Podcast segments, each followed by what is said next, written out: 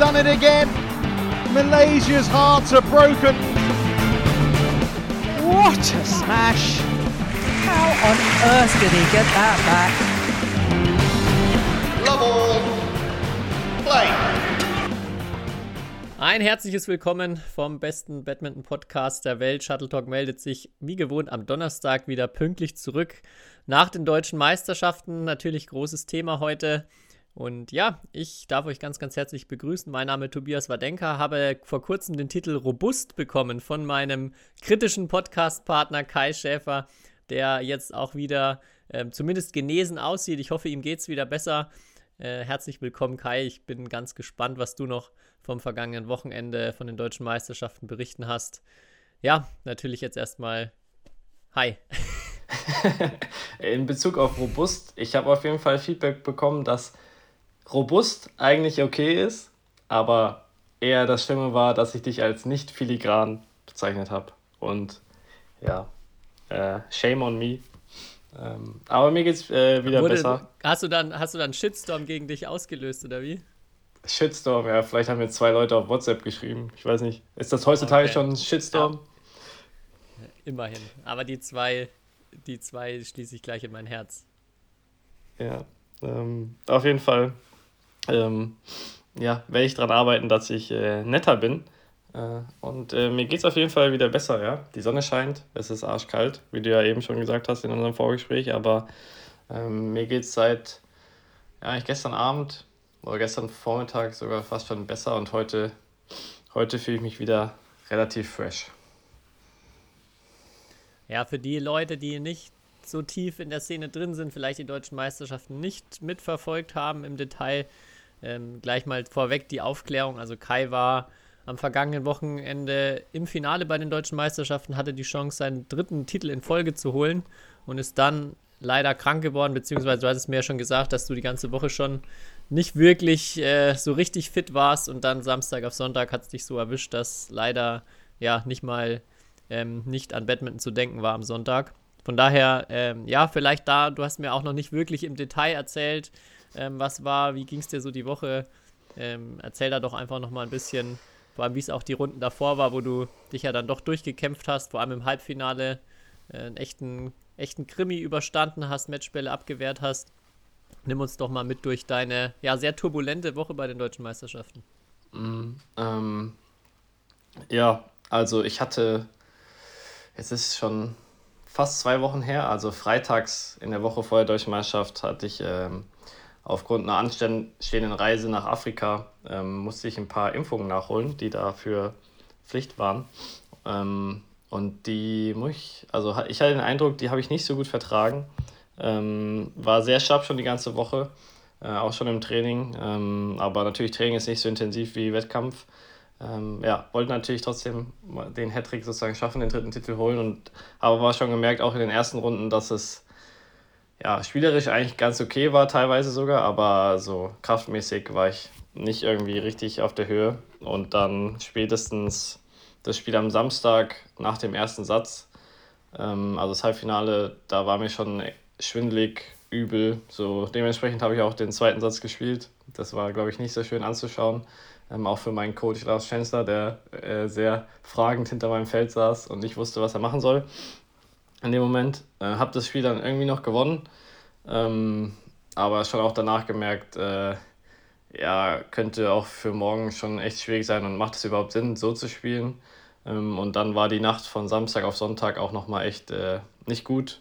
Ähm, habe kaum geschlafen, habe mich dann einmal äh, auch sogar übergeben, weil ich, also nicht, weil ich, ich glaube, ich habe keinen Magen-Darm gehabt oder sonst was, aber weil ich einfach, kennst du das, wenn du so erschöpft bist und so müde bist und dann ähm, lag ich dann nur im Bett, konnte nicht schlafen und dann irgendwann wurde mir halt, vielleicht glaube ich auch so müde war und so kaputt, ähm, so übel. Ähm, ja, und da habe ich glaube ich drei Stunden insgesamt geschlafen, mich übergeben und dann hat es wenig Sinn gemacht, da am Sonntag aufs Feld zu gehen, leider. Ähm, was sehr schade war, weil ja, Finale Bielefeld, äh, Samstag war eine sehr, sehr coole Atmosphäre, muss ich sagen. Ähm, also habe ich ähm, eigentlich sehr genossen, da zu spielen, ähm, obwohl es mir nicht so gut ging. Und ich hätte gerne gespielt, aber ich glaube, im Hinblick auf die nächsten Wochen oder allgemein auf meine Gesundheit war das die richtige Entscheidung. Ja, du sagst jetzt, das war sehr schade. Jetzt sag mal auf einer Skala von 1 bis 10, wie kacke das ist, wenn man dann äh, auch so diesen Moment hat, wo man das aktiv absagen muss. Eine, eine 12. Ja, das, das denke ich mir. Also, das, das klingt dann auch immer so und ich, also ich glaube, für Außenstehende ist es auch vielleicht dann ähm, manchmal nicht ganz leicht, das einzuordnen und ob das dann so ist, so ja, der hat ja jetzt zweimal gewonnen und es geht ja mehr um internationale Turniere und mir war sofort klar, äh, das ist eine unglaublich beschissene Situation und äh, das ist, äh, gibt, glaube ich, wenig Schlimmeres, als dann bei einer deutschen Meisterschaft ein Finale absagen zu müssen, wo man, wie du schon sagst, dann auch ähm, echt am, bei den Halbfinals, Finals dann auch mehr Leute in den Hallen hat. Das ist für viele ähm, ja, auch echt ein Highlight aus Zuschauersicht. Ähm, und ja, das Ja. Ist, kann ich mir durchaus vorstellen. Oder ich kann es mir nicht ganz vorstellen, aber also es ist auf jeden Fall, glaube ich, eine richtig, richtig, richtig ätzende Situation, in der du da warst. Und hat, da hast mir auch sehr leid getan. Und wer mir auch sehr leid getan hat, ist tatsächlich Matthias Kicklitz, dem ich, dem ich diesen Titel auch sehr gönne, der letztes Jahr schon ganz knapp dran war und auch eine mega Auslosung letztes Jahr ähm, überstanden hat. Und ich freue mich erstmal sehr für ihn, dass er deutscher Meister ist, freue mich aber nicht, dass er diesen Moment des Sieges nicht hatte. Weil ich das selber auch kenne, wenn, wenn man ein Spiel, auch wenn sich der Gegner dann irgendwie verletzt oder im dritten Satz dann auf einmal aufgibt und man so dieses, diesem, dieses Gefühls beraubt wird, den Matchball zu verwandeln. Ähm, ja, weiß nicht, vielleicht ist, ist das für ihn auch gar nicht so schlimm, aber ich denke schon, dass das für jeden Sportler immer ein Highlight ist, diesen finalen Punkt zum Turniergewinn zu verwandeln. Und das ist auch so ein Moment, der sich, äh, glaube ich, meistens dann immer sehr tief einbrennt und auch sehr positiv ähm, lange noch nachwirkt. Und ja, den hat er leider nicht gehabt. Von daher tut es mir das für ihn auch sehr leid. Aber ich glaube auf jeden Fall auch ein, ein verdienter ähm, erstmal Titelträger, den wir dann im Herren-Einzel da haben. Ja, zumal er im Halbfinale auch schon äh, nach, dem, nach einem Satz Schluss war. Ähm, aber äh, ja, er hat mir auch direkt geschrieben, oder ich habe ihm geschrieben, dass ich nicht spielen kann an dem Morgen. Und da hat er mir auch direkt geschrieben, dass er liebend gern gespielt hätte und klar. Und ich meine, ähm, letztes Jahr das Finale war ja auch schon relativ knapp. Äh, äh, ich glaube, Kiki wollte unbedingt auch zeigen, dass er, äh, dass er mich auch schlagen kann. Und hatte er auch schon mal in der Vergangenheit, in, auch mal bei deutschen Meisterschaften schon vor vier Jahren. Ähm, deswegen ist es äh, schade für ihn. Ja, ähm, aber ich glaube, erstens, er ist jung, er kann nochmal, er kriegt, glaube ich, nochmal die Chance, sich das wirklich durch einen Sieg auf dem Feld ähm, diesen Titel zu holen. Da bin ich mir ziemlich sicher. Ähm, und ja, also für mich hat es sich auch natürlich komisch angefühlt, aber in, aus meiner Situation, ja, äh, musste ich dann wirklich auch an mich denken und konnte nicht dann zu Liebe von Kiki irgendwie mich aufs Feld stellen, damit er dann mich 21-3, 21-5 halt weghaut. Ähm, ich glaube, das wäre dann am Ende auch nicht cool gewesen. Ähm, und deswegen, Nee, der Moment ist dann auch nicht Ja. viel besser, als das kampflos zu ja, kriegen. aber äh, ja, der Junge hat jetzt seinen ersten Titel und äh, ist ja noch sehr, sehr jung. Äh, Ich weiß gar nicht, ob so viele Leute schon in dem jungen Alter deutscher Meister wurden. Ähm, Im Herren Einzel. Ähm, ja, bin ich mal gespannt, wie viele da auf jeden Fall noch dazukommen. Solange ich spiele, hoffentlich keiner mehr.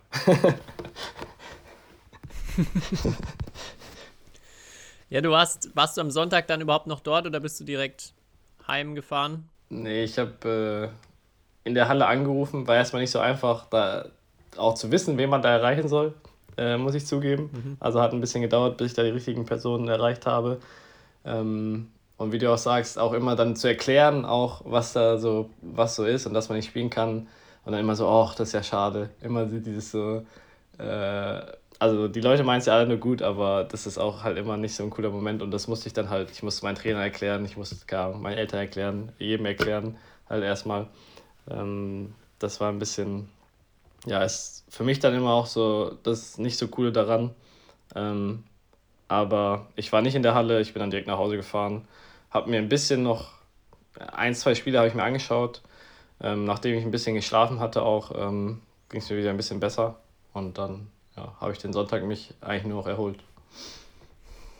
Ja, ich hatte auch schon, ich hatte auch schon ein schlechtes Gewissen, weil ich dir ja auch noch eine Nachricht geschrieben die habe. Nachricht war geil, ja. Ich wollte dir, ich wollte dir, ich wollte dir etwas von meiner Robustheit zukommen lassen und hab dir ja geschrieben, du musst, du musst einfach, du musst einfach nur aufs Feld und diesen Moment bis dahin überstehen und dann geht's schon irgendwie. Aber da, äh, ich glaube, da hattest du schon abgesagt, auch als meine Nachricht kam wahrscheinlich einfach zu spät, sonst hättest du auf jeden Fall gespielt und gewonnen, wenn die ein bisschen früher gekommen wäre. Aber dann, ich, dann kam nur dein, dein, dein ich glaube, nur, nur der Satz, ich habe schon abgesagt oder habe abgesagt und dann habe ich mir schon gedacht, oh scheiße, das war äh, jetzt natürlich Alles nochmal eine gut. unangenehme Situation, aber ja, hast du mehrfach Dein, an dem Tag gehabt, habe ich mir schon gedacht. Ja, deine Nachricht war sehr lieb, ähm, aber ja, sie hat äh, leider nicht den, äh, ja, den Bock umgestoßen und äh, war die Wunderheilung äh, oder ja, aber Verdammt. sie war sehr lieb ähm, muss ich zugeben. Immerhin, immerhin das. Ja. ja, du warst trotzdem, trotzdem noch länger in Bielefeld als ich, von daher, äh, vielleicht übernimmst du die, die weitere Moderation der Meisterschaften und ähm, was du noch so mitbekommen, ähm, wahrgenommen hast. Vielleicht so viel vorweg. Ähm, mich, mich, hat bisher noch niemand angesprochen, dass er eine äh, Schlägerhülle als Schadensersatz fordert für den, äh, für den Livestream-Pass von den deutschen Meisterschaften. Ich weiß nicht, wie das bei ähm, dir aussieht. Vielleicht haben sich da schon mehr hat sich da schon mehr gemeldet. Nee, hat sich niemand gemeldet. Vielleicht macht das ja noch jemand jetzt die nächsten Wochen. Aber ja, ich habe auch die 10 Euro investiert für, die, für diesen Turnierpass. Ähm, und immer wenn ich geschaut habe, also die ersten Tage gab es ja nur die klassische hinterm Feldkamera. Ähm, aber dann ab Samstag ähm, gab es äh, ja mit, äh, mit Zeitlupen, mit äh, schräg hinterm Feld ähm, Kameras ähm, und auch in guter Qualität, also guter Auflösung. Deswegen so, da muss ich sagen, ja, fand ich jetzt die 10 Euro okay dafür. Und äh, es war jetzt keine Hochglanz-Fernsehübertragung, äh, aber ich habe es empfunden als äh, gut genug und viel besser als nur so eine statische Kamera ähm, hinterm Feld, äh, muss ich sagen. Dann gab es natürlich noch einen Kommentator, ähm, Hans Werner, äh, die alte Legende. Ähm, muss ich zugeben, ähm, und das würde ich ihm auch, glaube ich, persönlich sagen, äh, teilweise war es mir etwas zu kritisch, wie er kommentiert hat. Ähm, weil, und kenne ich auch ein bisschen anders von ihm ähm, aus anderen Situationen, weil, äh, ja, klar, da spielt jetzt nicht äh, Victor Axelsen gegen Lo Ken Yu ähm, auf dem Feld. Ähm, aber ich glaube, auch auf dem Niveau bei der deutschen Meisterschaft, vor allem in so coolen Situationen, hat mir manchmal so ein bisschen dieses so, dass es halt trotzdem so irgendwie die Begeisterung gefehlt, wirklich so. Oder dieses, das ist jetzt ein cooles Spiel, sondern es war in meinen Augen manchmal ein bisschen zu negativ. Ich weiß nicht, wie du, wie jetzt andere das wahrgenommen haben, aber das war so mein Eindruck vom Kommentar. Es war aber cool, dass es einen Kommentator gibt. Es ist auch nochmal viel cooler mit Kommentator, muss ich sagen, als wenn da, als wenn du nur den Ton hast ähm, von der Halle. Ähm, aber das war so, wäre so mein Fazit zum Livestream. Und jetzt darfst du. Ja, ich habe keinen 10-Euro-Pass gehabt, weil ich ja die meiste Zeit eh in der Halle war und ähm, die ersten Tage alles gesehen habe und dann leider nicht mehr gucken konnte. Aber ähm, ja, würde mich mal interessieren. Von daher, ich, ich kann es nicht, nicht bewerten. Vielleicht kann ich noch irgendwie im Nachhinein nochmal reingucken in ein paar Spiele. Aber äh, da gerne mal Bezug nehmen von denjenigen, die den Livestream geguckt haben, auch bezüglich ja, Kameraperspektiven, Kommentar. Äh, Würde mich, würd mich sehr interessieren. Ja, ich hätte vielleicht gut gefunden, da hatte ich einen, einen, sehr guten Vorschlag gehört oder, oder eine Anmerkung, dass man vielleicht am Anfang, vor allem wenn es nur die Hinterbildkameras gibt, das vielleicht erstmal noch kostenlos macht. Oder dass zumindest der Donnerstag erstmal kostenfrei ist und man dann ab Freitag oder ab, ab, ab dem Halbfinals, Viertelfinals irgendwie mit einem Bezahl, bezahlten Pass einsteigt. Aber keine ja. Ahnung, ich kann auch jetzt null abschätzen, wie viele Leute sich wirklich dann da den Pass geholt haben. Ich kenne schon einige. Also es war jetzt, äh, war jetzt nicht so, dass das niemand geguckt hat, aber ja, wird sicher jetzt auch keine unfassbar große Zahl sein. Äh, ja, ich kenne auch einige, die sich gesichert haben. Und deine Idee mit, äh, oder die Idee mit ersten oder ersten zwei Tage frei oder umsonst und dann halt Halbfinale, Finale, wenn es wirklich halt eine bessere Übertragung auch ist mit anderen Kamerawinkeln, ähm, finde ich gut für die Zukunft. Wär, ist ja vielleicht eine Lösung für die Zukunft. Und wir werden ja sehen nächstes Jahr, ob, ob sich aus Sicht des äh, Veranstalters ähm, dieses Konzept bewährt hat oder ob das nochmal irgendwie umgestellt wird. Was ich jetzt, was welche Idee mir gerade kommt, was ich total cool fände eigentlich, wäre an den ersten beiden Tagen ähm, dass man so eine Art Konferenz macht. Also auch ein Kommentator, der aber halt oben sitzt, alle Felder im Blick hat und dann, es gibt nur die eine Mhm. Kamera, also dass man jetzt nicht pro Feld viele Kameras braucht, sondern der aber hin und her springt und sagt, so, oh, wir, wir gucken jetzt mal rüber, ich sehe gerade da in der ersten Runde bahnt sich eine Überraschung an.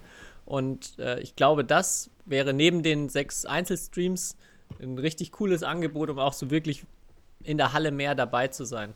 Und auch da wieder einen Kommentar zu haben, einer, der so ein bisschen das einordnen, einschätzen kann und dann da keine ganzen Spiele am Stück kommentiert, sondern ja, einfach mit einem bisschen fetzigen Wechsel. Das muss dann auch, oder ich glaube, ist dann auch übertrieben oder erstmal zu viel verlangt, den ganzen Tag das zu machen.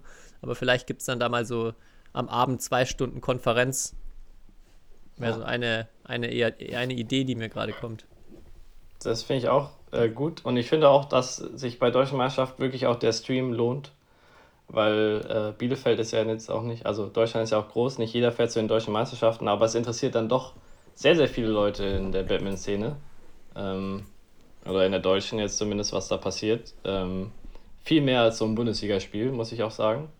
Ähm, so ist mein Eindruck und ähm, ja, ich finde es cool auf jeden Fall, dass da jetzt der erste Schritt gegangen wurde ähm, und dass es hoffentlich vielleicht in Zukunft dann noch sogar noch besser wird ähm, und dann ja äh, vielleicht auch zwei Felder mit verschiedenen äh, Dings oder man kann ja da noch sehr, sehr viel verbessern oder auch so eine Konferenz, wie du jetzt gesagt hast. Also ähm, würde mich freuen. Aber jetzt haben wir ziemlich viel über nebenher geredet. Vielleicht noch eine Sache. Zuschauerinnen, Freitag bis Freitag fand ich es, äh, also waren nicht so viele da.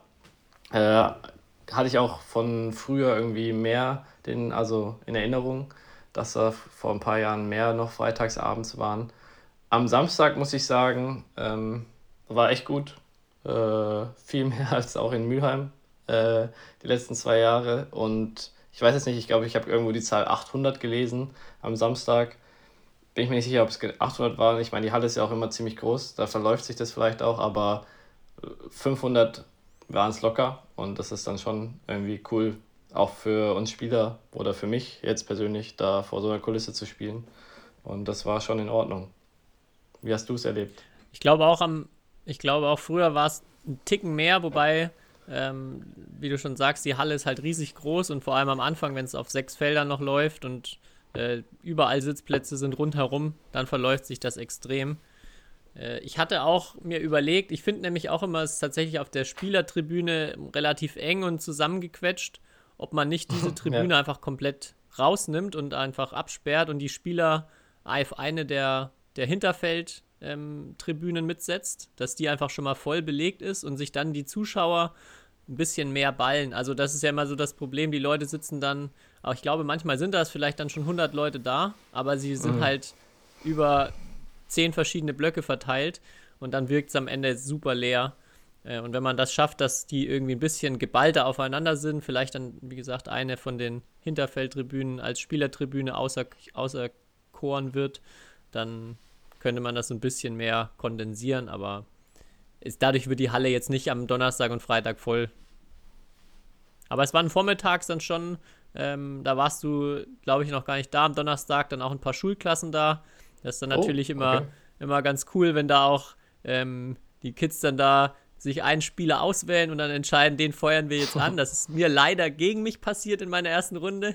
Da, ähm, war eine Schulklasse da, dann sind wir an denen vorbeigelaufen, da habe ich nur gehört, so meinte einer, komm, wir feuern jetzt den Jan an. Da ich gedacht, ach, verdammt. äh. Und dann hatte ich da erstmal einen Fanblock gegen mich, aber es war trotzdem ganz lustig, dass einfach schon mal ähm, ein bisschen Stimmung in der Halle war und es war ein bisschen lauter. Von daher da am Vormittag, da waren noch ein paar mehr. Am Nachmittag ja, wurde es dann, dann etwas leerer leider wieder. Es macht ja auch Spaß, gegen Zuschauer zu spielen. Und äh, man muss sie ja nicht immer auf seiner Seite haben. Ähm, Ja. aber nee, das habe ich gar nicht mitbekommen. Äh, ansonsten, wenn wir jetzt schon so lange beim Drumherum sind, äh, ja, äh, fand ich es ein bisschen schade und das habe ich auch von vielen Leuten gehört. Ähm, nichts gegen den Sponsor der Veranstaltung, aber ähm, die letzt, äh, dieses Jahr war es halt so, dass eine Firma, also die Firma Yonex, äh, ja das alleinige Werberecht in der Halle hatte. Äh, und die letzten Jahre davor war es halt cool, dass äh, ja, da zehn, nee, nicht zehn Marken, aber drei, vier, fünf Batman-Marken halt ihre Stände hatten und auch meistens mit der neuen Kollektion. Also ich habe das immer geliebt, da rumzuständern und mir die neuen Sachen anzuschauen äh, von, von halt den Batman-Marken, die es so in Deutschland gibt. Ähm, gibt es jetzt nicht mehr äh, so und habe ich auch von einigen gehört, dass sie das ein bisschen schade fanden, dass, ähm, ja, dass da jetzt nur noch ein Anbieter ist. Äh, aber klar, du kannst ja jetzt schwer was dazu sagen. Also das hat mich gar nicht gestört. Das war genau der richtige Schritt. befangen, da ist jemand befangen.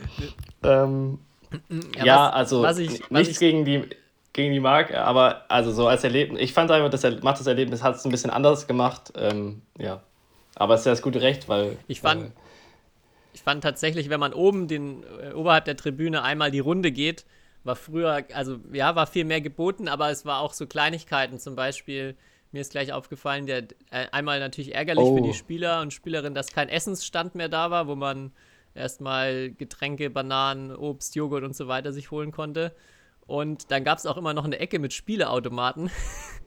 die habe ich auch schmerzlich vermisst, die eigentlich in Bielefeld immer da stand.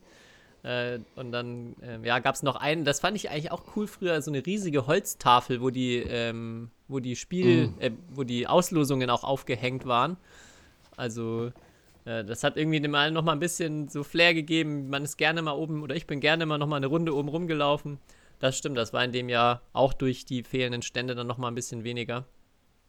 Vielleicht, vielleicht kommt da im nächsten Jahr wieder mehr dazu oder was dazu. Das wäre für das Drumherum schön, ja dafür gab es ja, also das ist komisch, weil die eine, die eine Spielothek ja immer noch anscheinend Hauptsponsor war, der Veranstaltung ist, so wie ich da, so wie man das da sehen konnte. Ähm, ja, aber es gab ja immer noch die Verzehrgutscheine. Ich hoffe, die hast du. Und bei den den ja, die habe ich tatsächlich äh, mir aufgehoben erst und dann am Ende äh, verschenkt, weil ich sie dann doch nicht gebraucht habe. Und auch als ich als ich gehört habe, dass die, also das sind ja dreimal ein Euro Gutschein, den man hat. Und dann habe ich festgestellt, dass die Breze 3,50 kostet. Dass man ja, da wird man sogar am, am Oktoberfest, da legt es einem die Ohren an bei dem Preis. Also viel bekommt man für die Gutscheine nicht. Und dann am Ende habe ich gemerkt, ah shit, jetzt habe ich sie gar nicht hier ausgegeben. Aber ja, hast du deine eingesetzt und was hast du dir geholt? Nee, nee, ich habe sie auch, äh, ich habe sie noch. Ich hoffe, die sind nächstes Jahr noch gültig. Aber oh. ich befürchte nicht. Uh, du sparst an, oder? Ja, ja. Ich bin Dann auch gar nicht da. Ich, wie gesagt, ich bin gar nicht oben lang gelaufen, weil es hat mich gar nicht gereizt. Und äh, das ist nicht ja, aus deiner ich, ich wollte keine, ich, ich wollte ehrlich gesagt keine virtuelle Reise nach äh, Tokio äh, ähm, machen, äh, wie es ja oft äh, äh, sozusagen beworben wurde. Was ja dieses Mal möglich war. Ja, das habe ich dann noch gemacht. Das war echt ganz Und? cool. Okay. Ja, war, war cool. Also man konnte mit einer VR-Brille in den äh, Original-Showroom von Yonex in Tokio und sich da, also Badminton, Tennis, äh, Snowboard, all, alle möglichen Sportarten, in denen Yonex sehr groß ist, ähm, ja, anschauen, sich da um, sich da quasi einmal virtuell durchlaufen lassen oder selber durchlaufen und ja, war ganz interessant zu sehen auf jeden Fall. Und dann auch mit so einzelnen Ständen zu Topspielern, wo dann deren Schläger ausgestellt sind und Bespannungsmaschinen, wo die Topspieler drauf unterschrieben haben, die dann dort ausgestellt sind. Mhm. Auf jeden Fall, auf jeden Fall ganz cool für, für einige Fans sicher interessant, da auch mal durchzulaufen. Ja. Und ich habe gesehen, du hast ja wieder einen, Vlog vom Turnier gemacht. Under Pressure. Under Pressure. Ähm, mit dem Titel Under Pressure.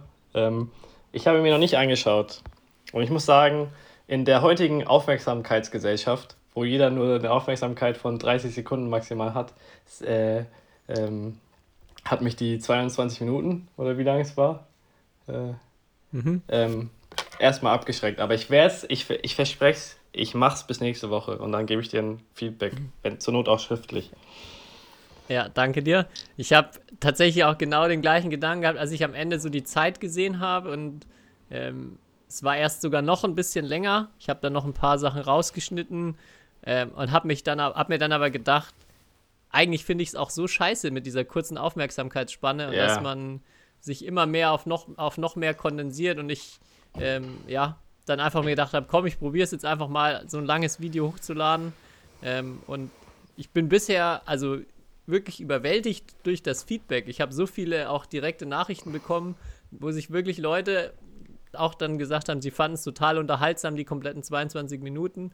Und das war sehr schön zu hören, weil ich auch die Sorge hatte, okay, da klickt entweder gar keiner drauf oder die Leute hören nach zwei Minuten wieder auf.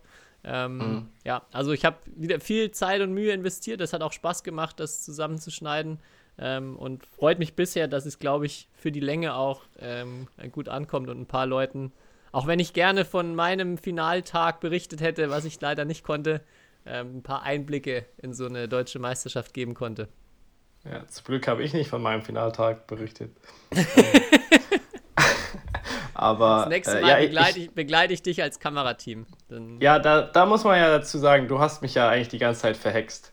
Äh, beziehungsweise um eigentlich nochmal über die hier die Umkleidensituation in Bielefeld zu sprechen. Ne? Also dass da am Ende nur noch eine kleine winzige Umkleide ist für äh, alle männlichen Spieler, äh, beschränkt mich schon teilweise sehr in meiner Ruhe. Hat man ja gesehen, ne? was dann so passiert, wer dann so alles so in, einfach in meine Umkleide läuft. Ähm, ich aber ich habe gemerkt, bei Entspannung unterstützen. ja, ich habe gemerkt, ich kann auch ohne meine eigene Umkleide, glaube ich, bei einer deutschen Meisterschaft relativ weit kommen. Ähm, deswegen ähm, hat mich das eigentlich eher bestärkt. Ähm, ja, aber lass noch vielleicht kurz über Sportliche reden. Ha? Äh, Lass mich noch eine Sache, bevor ich das jetzt vergesse, die Spieleautomaten, über die wir gesprochen haben. Da will ich wirklich nochmal bitte ähm, darum bitten, dass sie nächstes Jahr wieder dastehen. Da gibt es nämlich so einen ganz, ganz kleinen, äh, für, für kleine Kinder, wo man ähm, mit so einem Huhn Eier raus, rausschießt. Und dann muss man über Teller und, und, und äh, über Berge von Tellern drüber schießen, in eine Pfanne rein und muss immer so den Winkel und die Geschwindigkeit ab, abpassen.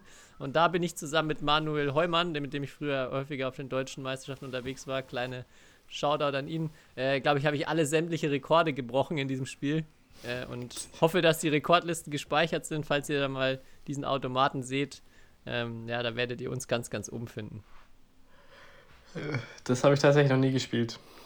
Ähm, ich kenne dieses Fehler, suche den Fehler, oder? Gibt's da, gab es da auch immer, oder? So Bilder. Mhm, ja. Ähm, Und ein Flipper. Ja. ja. Okay, kommen wir zum Sportlichen. kommen wir zum Sportlichen.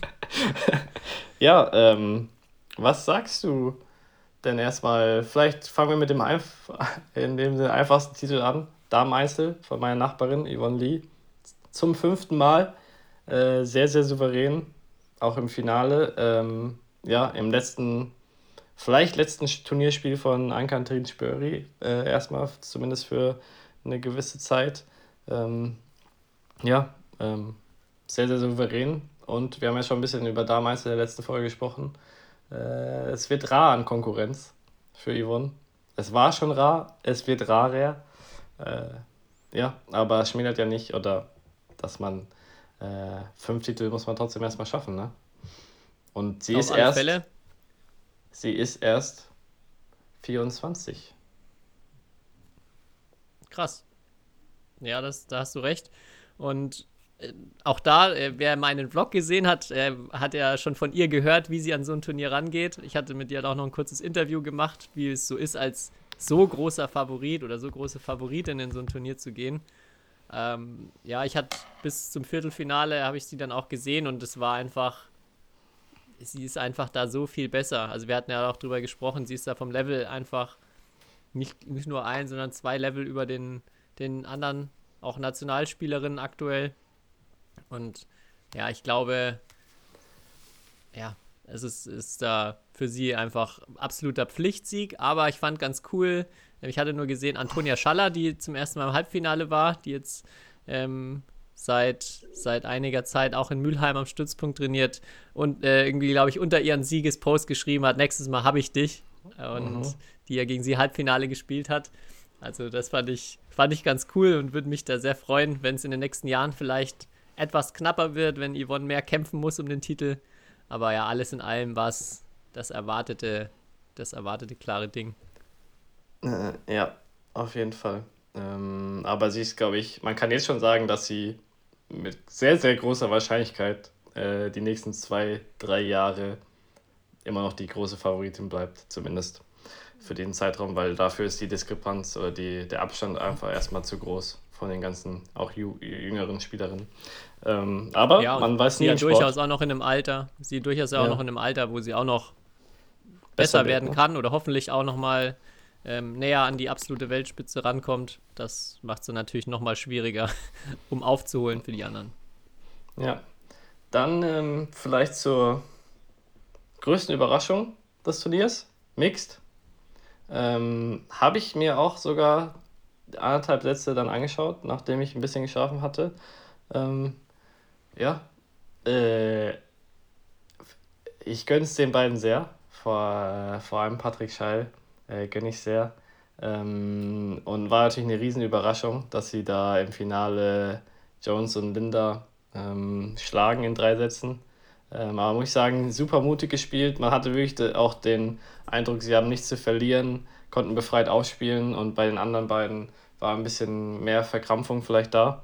Ähm, ja, und äh, auf jeden Fall die Gunst der Stunde genutzt, eine, ein super Finale gespielt. Ähm, hatten ja schon, im, ich glaube, wann war es, Viertelfinale gegen Lee, war sehr, sehr knapp. Äh, äh, also werden da auch, äh, hätten da auch gut und gerne vielleicht sogar rausfliegen können. Ähm, aber dann im Finale echt sich auch nochmal deutlich gesteigert. Und ähm, ja, gönne es den beiden auf jeden Fall sehr. Sehr sympathisch, äh, die zwei. Und ja, habe ich mit Freude zur Kenntnis genommen. Ich habe da wirklich äh, auch einen riesen, riesen Respekt und äh, an, große Anerkennung vor Patrick Scheil, äh, weil ich glaube, es gibt wenig Spieler, die so viel Rückschläge schon oder so viel Negativerfahrungen irgendwie mhm. durch knappe Niederlagen, durch unglückliche Niederlagen, wohl auch einfach, ähm, und das ist, glaube ich, kein Geheimnis, dann bei ihm am Ende vom Spiel irgendwie die Nerven nicht mehr mitgespielt haben, überwunden hat, immer weiter dran geglaubt, weiter gearbeitet hat. Und äh, ich glaube, zu einem, auch zu einem Punkt, wo eigentlich jeder gedacht hat und wo ich auch ehrlich gestehen musste, auch mir gedacht habe, warum probiert er das denn weiter und warum bleibt er immer dran und äh, ja, jetzt so einen, so einen großen Titel eingefahren hat, wo er, wie du schon sagst, nicht nur ähm, ja, die Nerven behalten hat, wenn er in der Favoritenrolle war, sondern dann auch gegen wo er in der Außenseiterrolle war, ähm, mit Franzi zusammen das Finale gewonnen. Und das Beeindruckendste, ich hatte das Viertelfinale mir noch angeguckt am Freitagabend, wo er gegen Brian und Yvonne gespielt hat. Und es stand 16 beide, glaube ich, im dritten Satz. Und auch mhm. so ein Moment, wo ich, im, wo ich bei mir gedacht habe, okay, jetzt bin ich gespannt, ob Patrick äh, von, vom Kopf das schafft, jetzt in der Situation durchzuhalten. Auch mit, dem, mit der Aussicht, im Halbfinale gute Chancen zu haben danach.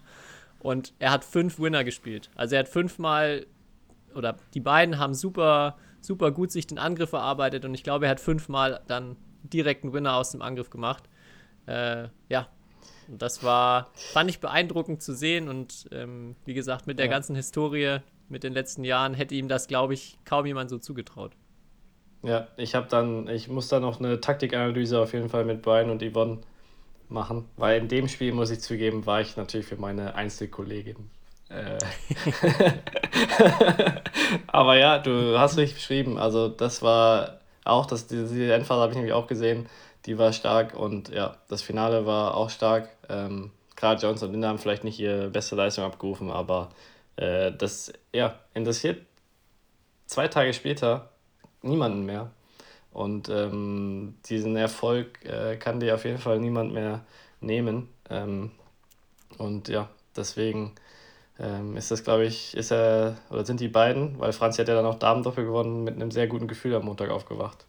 Ähm, und vielleicht machen wir mit Damendoppel weiter. Aus, ja. Meine absoluten Lieblingsdisziplin.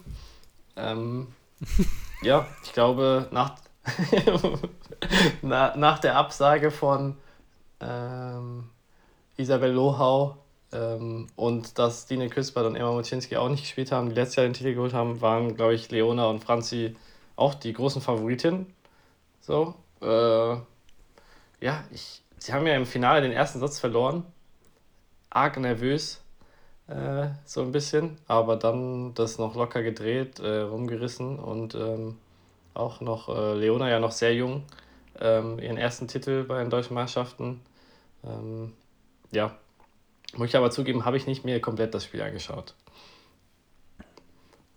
Ich habe auch nur das, also ich, mich hat auch gewundert, dass sie drei Sätze gespielt haben, weil letztes Jahr hatten wir auch drüber gesprochen, waren sie super knapp davor und auch da ein richtig, richtig gutes Damen-Doppelfinale. Ähm, war jetzt dann auch aus meiner Sicht keine Überraschung. Und ich muss im Damendoppel auch gestehen, dass das Level, ich hoffe, das nimmt mir jetzt keiner übel, echt nicht hoch war bei dem Turnier. Also nachdem die Wie zwei stärksten? Damen-Doppelpaarungen aktuell dann auch ähm, raus waren, äh, war da schon auch im Viertelfinale häufig das Level einfach super niedrig, muss ich sagen. Und ähm, das Damendoppel Ja. in der Hinsicht schon rausgestochen bei mir. Es ist ja öfters so, dass im Damendoppel erstmal auch die wenigsten Paarungen unterwegs sind und auch, äh, ja, da die Dichte einfach nicht so hoch ist. Aber dies finde ich dieses Jahr nochmal mehr rausgestochen als sonst bei den deutschen Meisterschaften. Dafür fand ich es aber sehr geil, dass so zwei, es gibt ja mal die Lokalmatadorinnen, ähm, die angekündigt werden und da waren jetzt äh, das eine Damen-Doppel im Viertelfinale.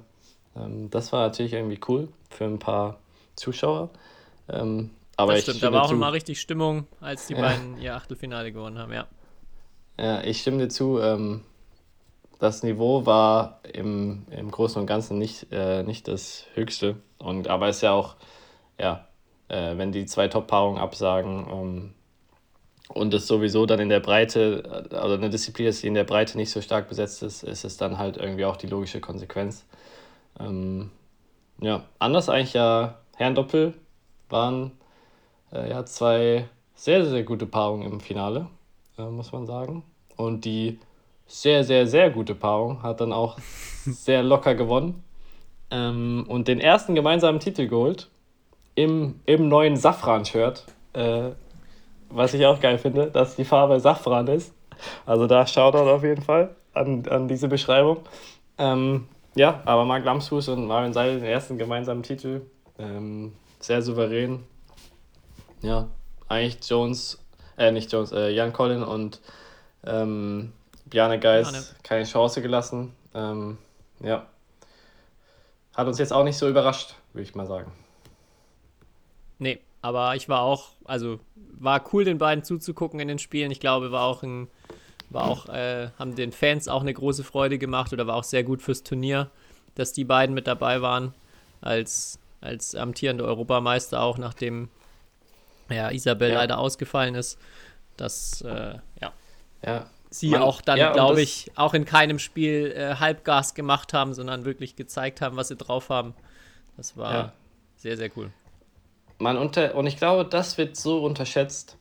Ähm, klar, du kannst sagen, für Marc und Marvin, die sind äh, Europameister. Äh, Marc Lams äh, ist auch noch äh, Dritter bei der WM. Aber es wird so unterschätzt, was deutsche Meisterschaften, glaube ich, für den Sport national ähm, für eine, ja, für ein, irgendwie für eine Power haben, theoretisch. Wenn das ein cooles Event ist, wenn da auch cool, äh, wenn das cool ausgetragen ist, wenn da dann auch die Stars, die wir haben, in dem Sinne vor Ort sind und zum Anfassen. Ich glaube, das wird echt unterschätzt, weil ich glaube, es wurde ja auch ganz gut gemacht. Es gab Meet and Greets und so weiter und ähm, ja, ähm, ich glaube, wenn diese Topstars oder Topspieler, die wir haben, dann auch bei den deutschen Meisterschaften spielen, ist es auf jeden Fall super Werbung für unseren Sport.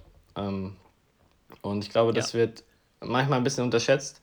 Klar, äh, rein sportlich ist, muss man zugeben, sind andere Dinge für Topspieler wichtiger als jetzt der na- nationale Titel. Ähm, sieht man ja, ich meine, diese, die Jungs sind seit Ahnung, fünf Jahren in der, in der erweiterten Weltspitze und haben noch nie den gemeinsamen Titel geholt. Ähm, da waren entweder halt natürlich Verletzungen, aber da waren manchmal auch vielleicht auch andere Dinge wichtiger, wie zum Beispiel letztes Jahr die WM, wo sie ja deswegen nicht gespielt haben.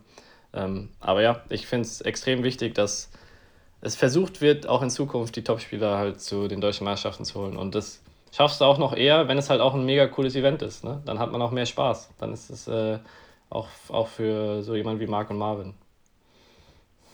Ja, und ich finde auch selbst die, also ich hoffe auch, dass eine Yvonne noch äh, zehn Jahre da spielt und vielleicht irgendwann einen, einen ewigen Rekord aufstellt und das dann so, auch damals war es ja so bei Marc immer, wer kann Marc vielleicht mal schlagen und wer kann ihm den Titel streitig machen und ich glaube, es ist auch immer jeder, auch wenn Marc oft deutlich gewonnen hat, es natürlich super wichtig und wertvoll für die Meisterschaft war, dass, dass Marc gespielt hat und dass man dann am Ende auch gesagt hat, okay, es ist wirklich der beste Deutsche, jetzt auch deutscher Meister geworden.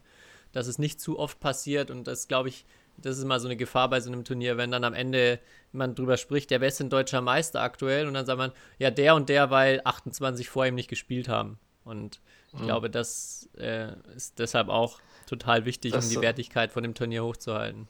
Ja, das ist das, was jetzt mit den U22-Meisterschaften passiert ist. Weil, Ganz ohne genau. Witz, ich frage mich, warum dieses Turnier noch ausgetragen wird in der Form. Ja, aber das ist vielleicht ein anderes Thema. Aber da ist es halt so. Da ist halt so, ja, alle, die besten acht spielen nicht. Okay, wer, ist, wer hat mitgespielt und wer ist dann deutscher Meister U22 geworden, so ungefähr. Und das war früher auch deutlich anders.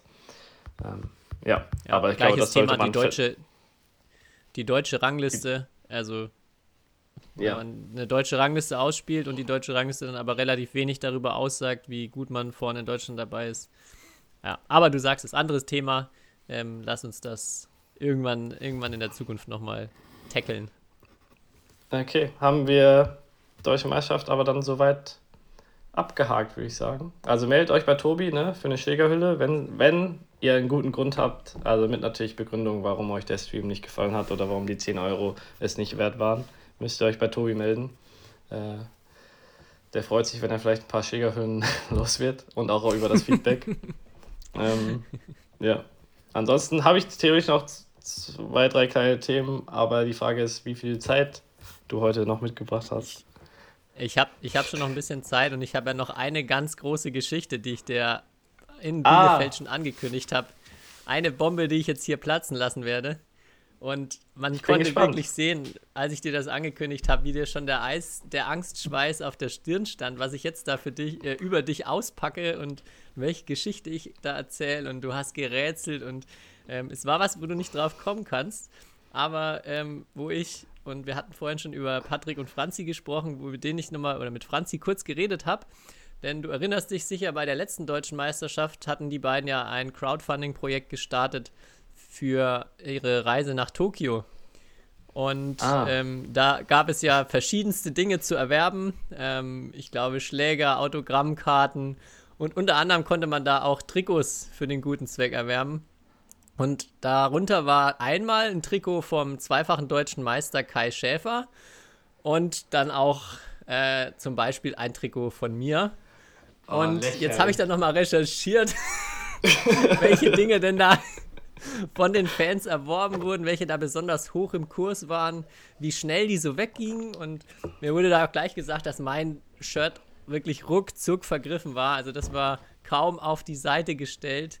Ähm, schon war es wieder weg. Und die Nachfrage war da immens. Ähm, gab dann auf der anderen Seite aber auch Ladenhüter, wie ich jetzt vergangene Woche erfahren habe, die am Ende, die am Ende gar nicht über die Theke gegangen sind. Und darunter ist doch auch tatsächlich eins von dir, Kai, oder deins. Jetzt ja. die Frage, bist du da schon in die, in die Fehleranalyse gegangen? Hast du dich schon gefragt, muss ich mich vielleicht künftig doch ein bisschen mehr außerhalb der Umkleide auch mal den Fans präsentieren und nicht so als, wow, als unnahbar wow, wow, geben? Oder wie, wie hast du das so für dich verarbeitet? Äh, jedes Mal, wenn ich in die Halle kam, habe ich dir Hallo gesagt und habe dir Tschüss gesagt. Äh, erstmal dazu. Ähm, und wir haben auf jeden Fall deutlich mehr Zeit miteinander verbracht bei dieser deutschen Meisterschaft als bei der Meisterschaft davor. Ähm, und ja, ich bin in die Fehleranalyse gegangen, weil wir hatten ja jetzt beim Badminton Earth, hatten wir auch ein Crowdfunding, da wurden auch T-Shirts von mir verlost und da sind tatsächlich zwei, oder was heißt verlost, konnte man sich äh, ergattern, da sind tatsächlich zwei T-Shirts von mir ähm, weggegangen, aber die wurden auch mhm. deutlich billiger angeboten. Also, äh, der Preis macht die okay. Musik. Das war, ja. Also ich bin es einfach nicht wert. Runterschrauben. Ja, Franzi und Patrick haben damals ähm, ja, zu hoch angesetzt. Ähm, äh, warum auch immer. Sie dachten, dass äh, ein T-Shirt von mir so viel wert ist. Ähm, ja, aber ich dachte, da kommt jetzt wirklich eine Geschichte über mich, aber es war ja einfach nur eine Lobhudelei auf dich selbst. Aber okay, das werde ich mir merken. Was? Eine Doku? Das war ja ein in die Pfanne hauen, aber kannst es natürlich auch so auslegen. Ja, ja aber, aber, ich meine, wer, wer, wer kurz vor den 100.000 Abonnenten bei YouTube steht, Tobi, kurz vor seinem Lebenstraum, der ist natürlich bekannter als äh, ja, irgendjemand, der einfach so ein bisschen Badminton spielt. Du bist halt, du bist der Influencer, ich bin halt der, der sich ums Kerngeschäft kümmert.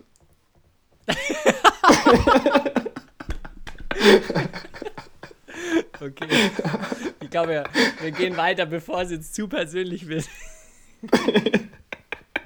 Ja, finde ich gut. Damit, also mit der Geschichte habe ich jetzt nicht gerechnet, ähm, dass du die jetzt hier so breit tre- treten musst, aber die kenne ich natürlich, dass mein, dass mein Shirt damals überraschenderweise nicht ähm, ergattert wurde. Ja. Aber Okay. dachte, du hast es noch mehr verdrängt. Äh, Ja, äh, d- Ja, ansonsten, ähm, ich, hab, ich, hatte, ich hatte ja beim letzten Mal gesagt, dass ich noch ähm, auch noch was habe. Ein bisschen Zeit haben wir noch. Ich habe auch zum anderen noch eine, eine extrem lange Fragenliste von Maxime Monet aus Dresden bekommen. Ich weiß nicht, ob du den schon kennst. Wenn nicht, ich glaube, den wirst du auf jeden Fall irgendwann kennenlernen. Extrem cooler, Badminton-begeisterter Typ, der jetzt erst seit einigen Jahren in Deutschland ist, der, glaube ich, auch hier richtig Bock hat, den Sport mit voranzubringen. Und er hat mir eine lange Liste mit Fragen, auch vor allem Fragen an dich als, ähm, als Profisportler geschickt. Ich glaube, werden wir fürs nächste Mal vielleicht, ähm, oder werden wir ab und zu mal immer wieder eine aufgreifen, weil das auch zu viel für eine Folge ist. Ähm, aber vielleicht eine Frage, äh, die, die erste können wir gleich mal einsteigen. Und zwar, wie denn so die Planung bei deinem Badmintonjahr aussieht. Also jetzt auch mit Blick auf Olympia die, Fra äh, die Frage gestellt, wie du denn überhaupt entscheidest, welche Turniere du spielst, ähm, ob du äh, da eine bestimmte Leistungskurve selber im Blick hast, wie viel Steuerung machst du selber, wie viel wird vom Trainer übernommen und ähm, ja, vielleicht auch jetzt ganz Ähm. spannend mit Blick auf Olympia-Quali, die ja kommt. Also, es ist immer ein Austausch, würde ich sagen, zwischen meinem Coach und mir, ähm, welche Turniere ich spiele und welche nicht. Aber ich glaube, die, ich habe da am Ende, ich habe natürlich am Ende die Entscheidungsgewalt. Äh. Äh, ich kann entscheiden, welches Turnier ich spiele. Ich mache auch meistens die Vorschläge. Jetzt in Bezug auf Olympia-Quali haben wir uns tatsächlich heute ähm, zusammengesetzt, weil es ist ja auch, man muss sich ja so vorstellen, es gibt ja verschiedene Turnierkategorien, ich glaube, das wissen ja die meisten. Und je nachdem, wie gut das Ranking ist, komme ich in äh, entweder höhere Kategorien rein oder muss halt niedrigere Kategorien spielen. Und dadurch, dass ich gerade im Moment so ein bisschen an der Grenze bin zwischen den, ich komme in die hohen rein und ich äh, komme halt nicht rein, ähm, ist es sehr kompliziert bei mir. Ähm, und deswegen haben wir heute schon mal eine Stunde uns nur den Tu- Turnierplan zwischen Mai und August angeschaut. Ähm, also Anfang der Olympia-Quali bis, ähm, bis zur WM. Klar, wir hatten uns den schon vorher angeschaut, aber jetzt geht es wirklich so ein bisschen in die Det- Detailplanung auch.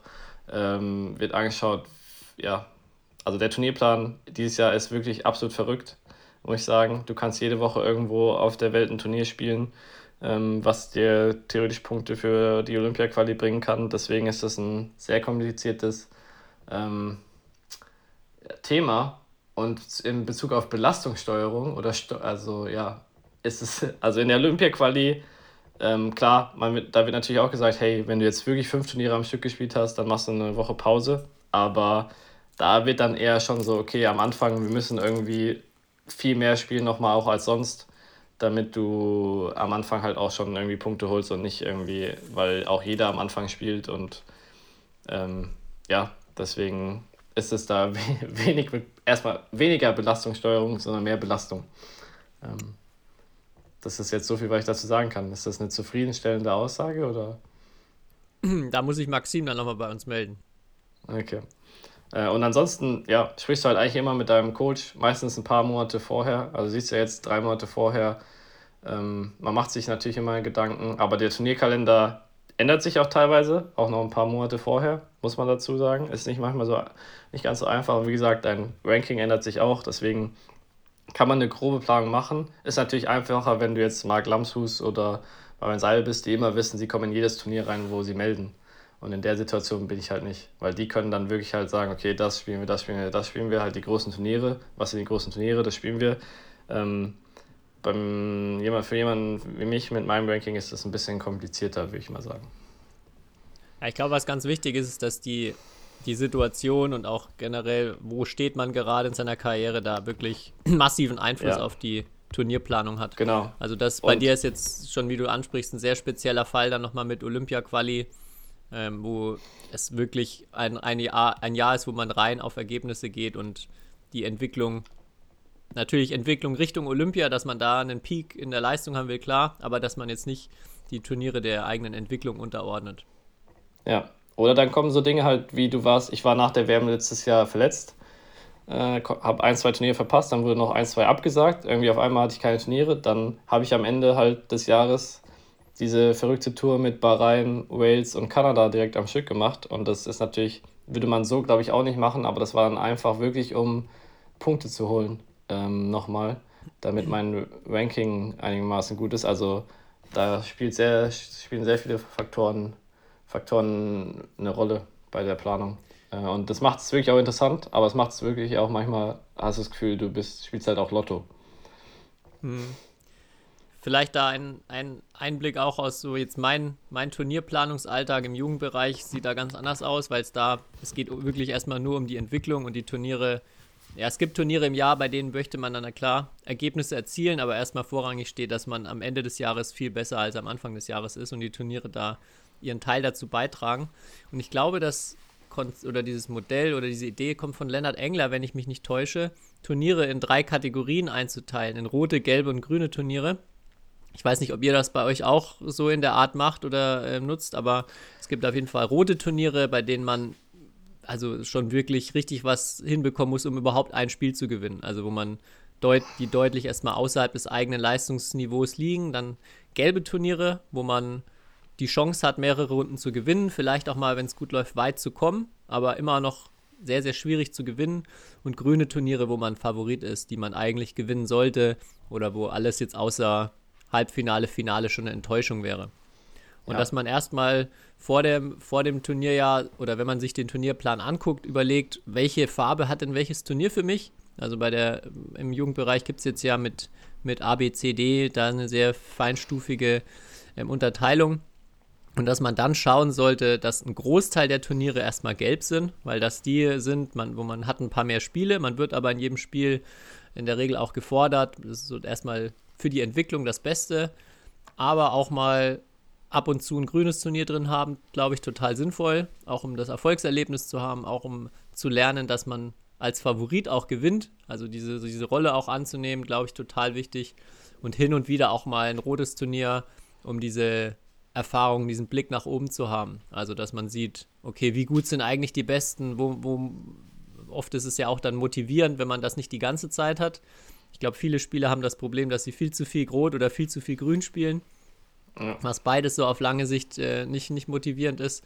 Ähm, ja, aber da so die Mischung, ich würde sagen, äh, 60, 70 Prozent gelbe Turniere zu finden, ist, sollte das Ziel sein und dann ein paar grüne, ein paar rote, wenn ihr jetzt mit euren Kids ähm, Turniere plant. Weil ich glaube, das ist auch jetzt mit diesem neuen Turniersystem eine Riesengefahr und viele sind da jetzt auch schon, bei vielen passiert das, was du jetzt gerade machst, sie gehen auf Punktejagd im U15-Bereich und manchmal bedeutet aber die Punktejagd, komplett das ist lassen. halt, dass man, dass man rote Turniere spielt, weil man, ich weiß nicht, irgendwie nur durch Melden bei irgendeinem, am besten dann noch in der höheren Altersklasse, was ich jetzt schon gehört habe, dann kommt man da in das Feld rein und kriegt mehr Punkte, als wenn man jetzt ein, ein Turnier bei sich in der Nähe gewinnt.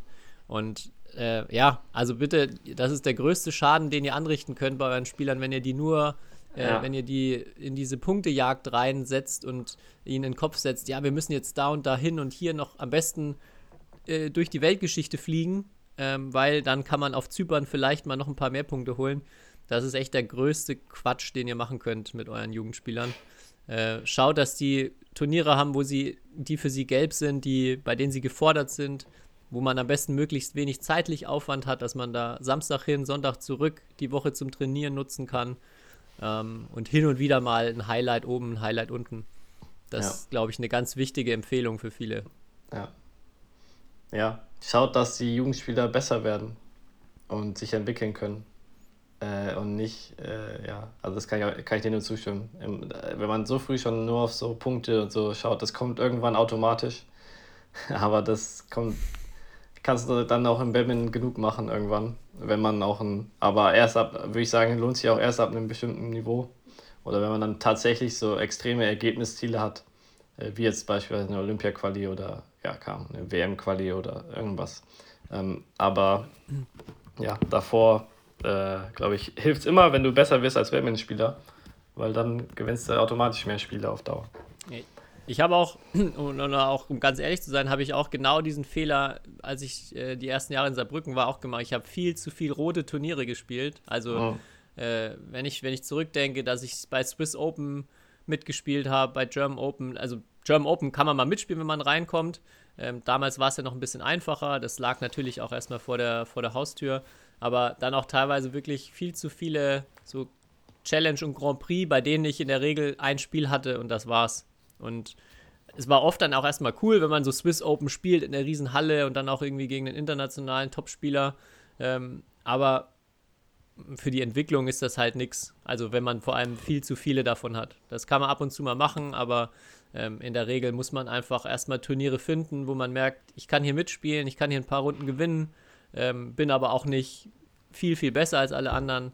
Und da sich erstmal hocharbeiten und dann auch spüren, okay, jetzt im Erwachsenenbereich sind das halt die Future Series. Jetzt bin ich bei den Future Series wirklich immer weit vorne dabei. Jetzt gehe ich mehr Richtung Series oder Challenge-Turniere. Und mhm. ähm, genauso sollte das im Jugend oder im Jugendbereich noch viel, viel mehr auch gemacht werden. Erstmal ein Turnier gewinnen, bevor ich sage, okay, jetzt will ich nur noch die nächste Ebene spielen. Mhm. Ja, stimme ich dir zu. Du hast eben schon erwähnt, German Open. Die Meldeliste ist auf jeden Fall raus. Nur als äh, kleiner Side-Fact. Und äh, ja, wieder ganz gut. Nicht ganz so stark wie die letzten Jahre, würde ich sagen. Also ich habe es auch in, in die Quali geschafft.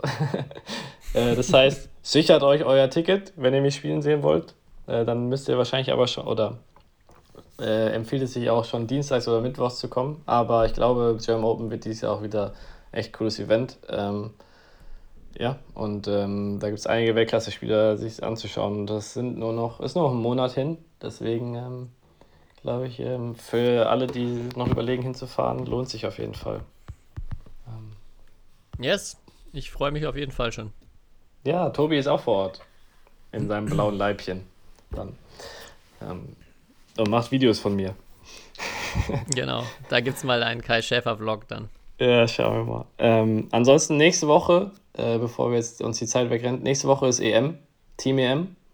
Ähm, Mixed Team EM, das heißt äh, Männlein und Weiblein äh, spielen zusammen, fünf Spiele. Und wir haben eine Gruppe erwischt mit Frankreich, Niederlande und Bulgarien. Finde ich eine super Gruppe, weil alle drei Spiele echt spannend sind.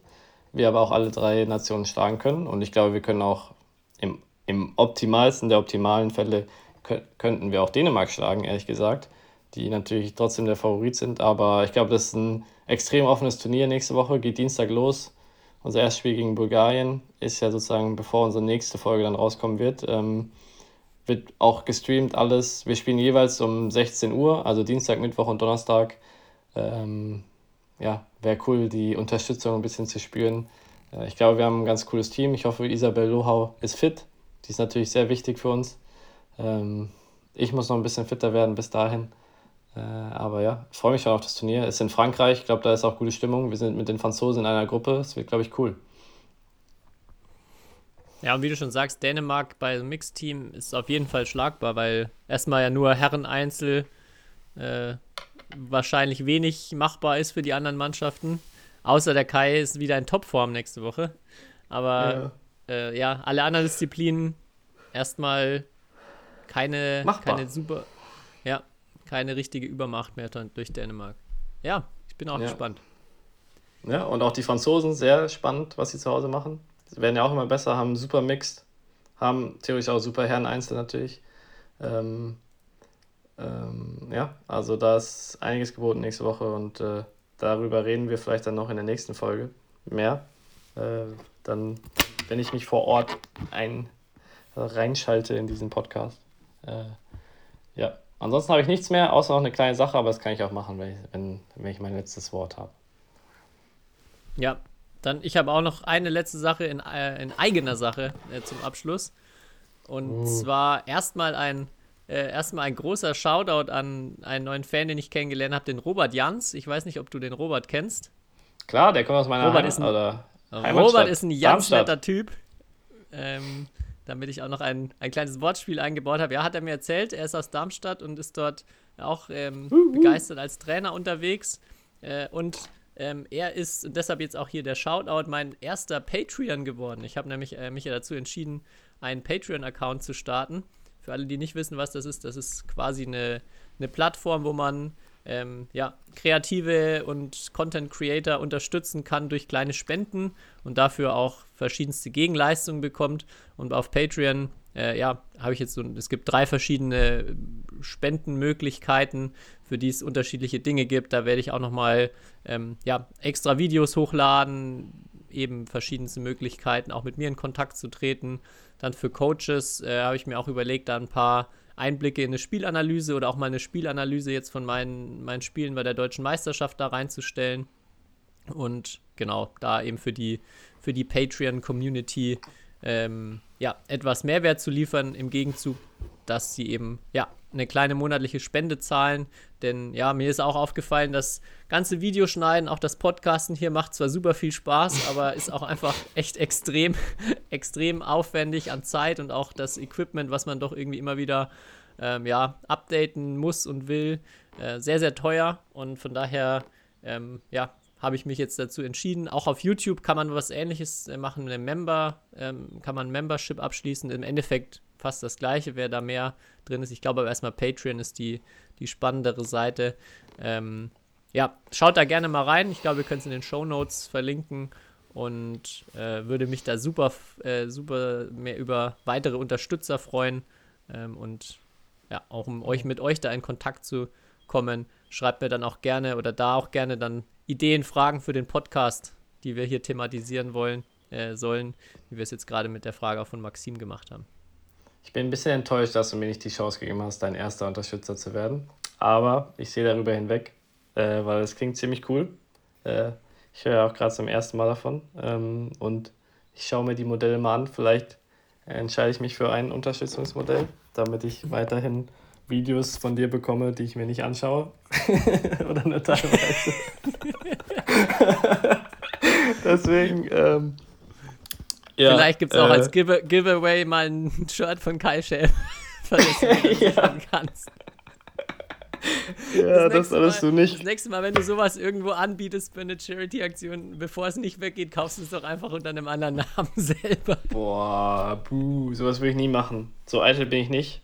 ähm, ja, aber wo du gerade bei Shirt bist und bei Charity, ähm, unser Crowdfunding ist zu Ende und wir haben locker 119% der Zielsumme erreicht. Vielen Dank an alle Unterstützerinnen. Ich glaube, es waren 65 Unterstützerinnen, äh, die das Projekt unterstützt haben.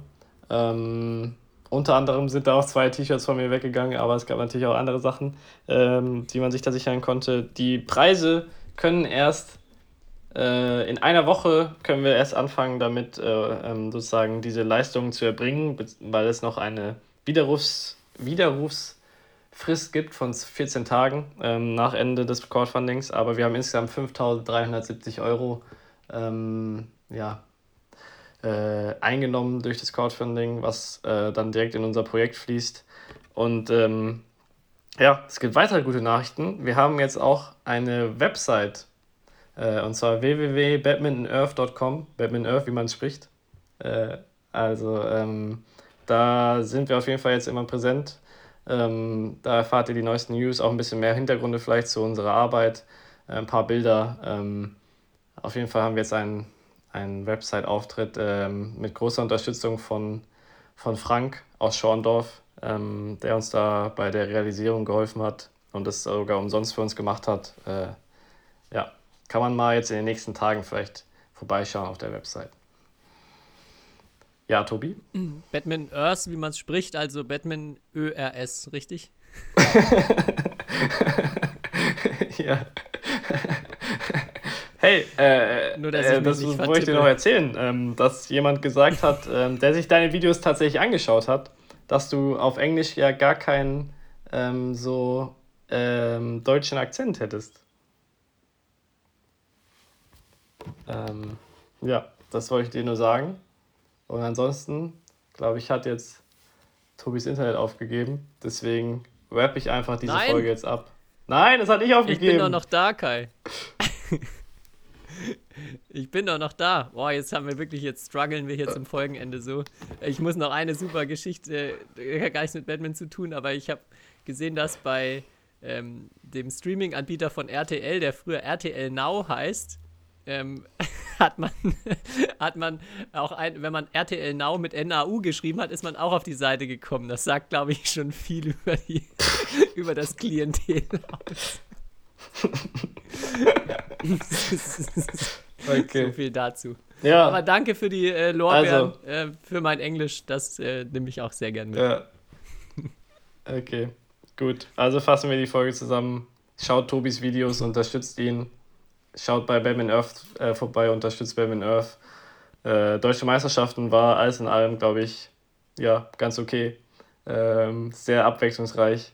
Ähm, und ja, nächste Woche Team EM unterstützen. Und wir hören uns nächste Woche, Tobi, dann. Mit, ich habe extra eine Nicht-Empfehlung, die habe ich mir mal für nächste Woche aufgehoben, als kleiner Teaser. Unbedingt, unbedingt reinhören Nice. nächste Woche. Freue ich mich schon. Das ist eine, ist eine geile Nicht-Empfehlung. Bin ich auch gespannt auf deine Meinung drauf Uh, dazu. Cool. Okay. Dann bin ich schon gespannt. Dir auch eine gute Woche. Euch allen auch. Ciao, ciao. Ciao.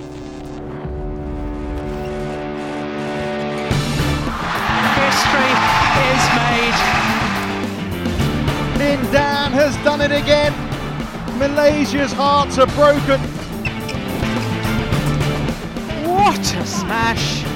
How on earth did he get that back?